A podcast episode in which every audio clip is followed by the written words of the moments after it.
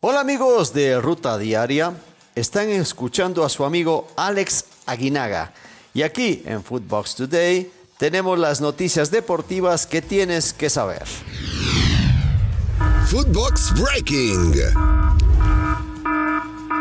La Chofis no llegará a Chivas. Fernando Ceballos de los dos grandes nos cuenta cada detalle de por qué Mauri Vergara ha dicho no al fichaje de la Chofis López. Se respeta la decisión institucional tomada hace algunos meses. Mauri Vergara ha dicho no al regreso de Chofis López, a pesar de que Chivas tenía la opción después de que el, lapso había vencido para que San José Earthquakes hiciera válido la opción de ampliar el eh, préstamo. A Mauri ha dicho no, se respeta la decisión institucional y Chofis seguirá en el San José hasta el eh, verano de este 2022. Ya los abogados de los Earthquakes se encuentran negociando con Chivas la ampliación del préstamo. Es rayado.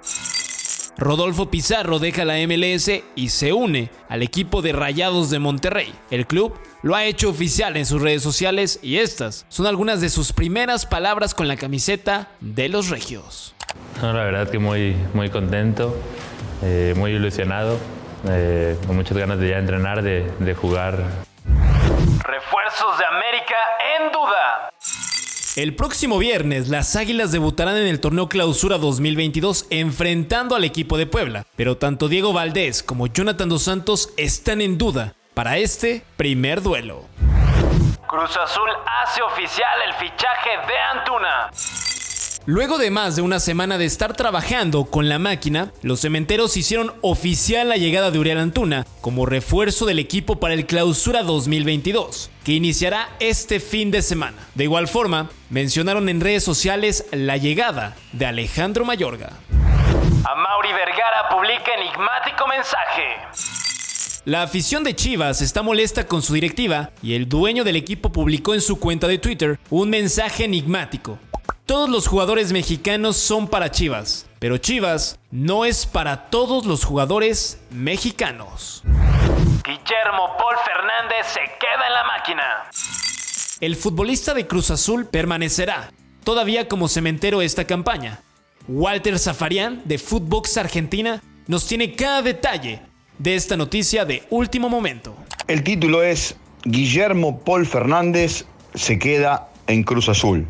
El desarrollo es muy simple. Era pretendido en la Argentina por Racing, por Talleres y también por Boca. De hecho, Boca hizo una gestión con Riquelme a la cabeza. Pero finalmente el futbolista les anunció que va a continuar en eh, la máquina cementera, que va a cumplir los seis meses que le queda de contrato y que el 30 de junio tendrá el pase en su poder. La no llegada de Paul Fernández a Boca no invalida que la negociación entre Cruz Azul y Boca por eh, Cristian Pavón siga adelante. En este momento, el representante de Pavón es el que tiene el movimiento de la pieza con los dirigentes de Cruz Azul.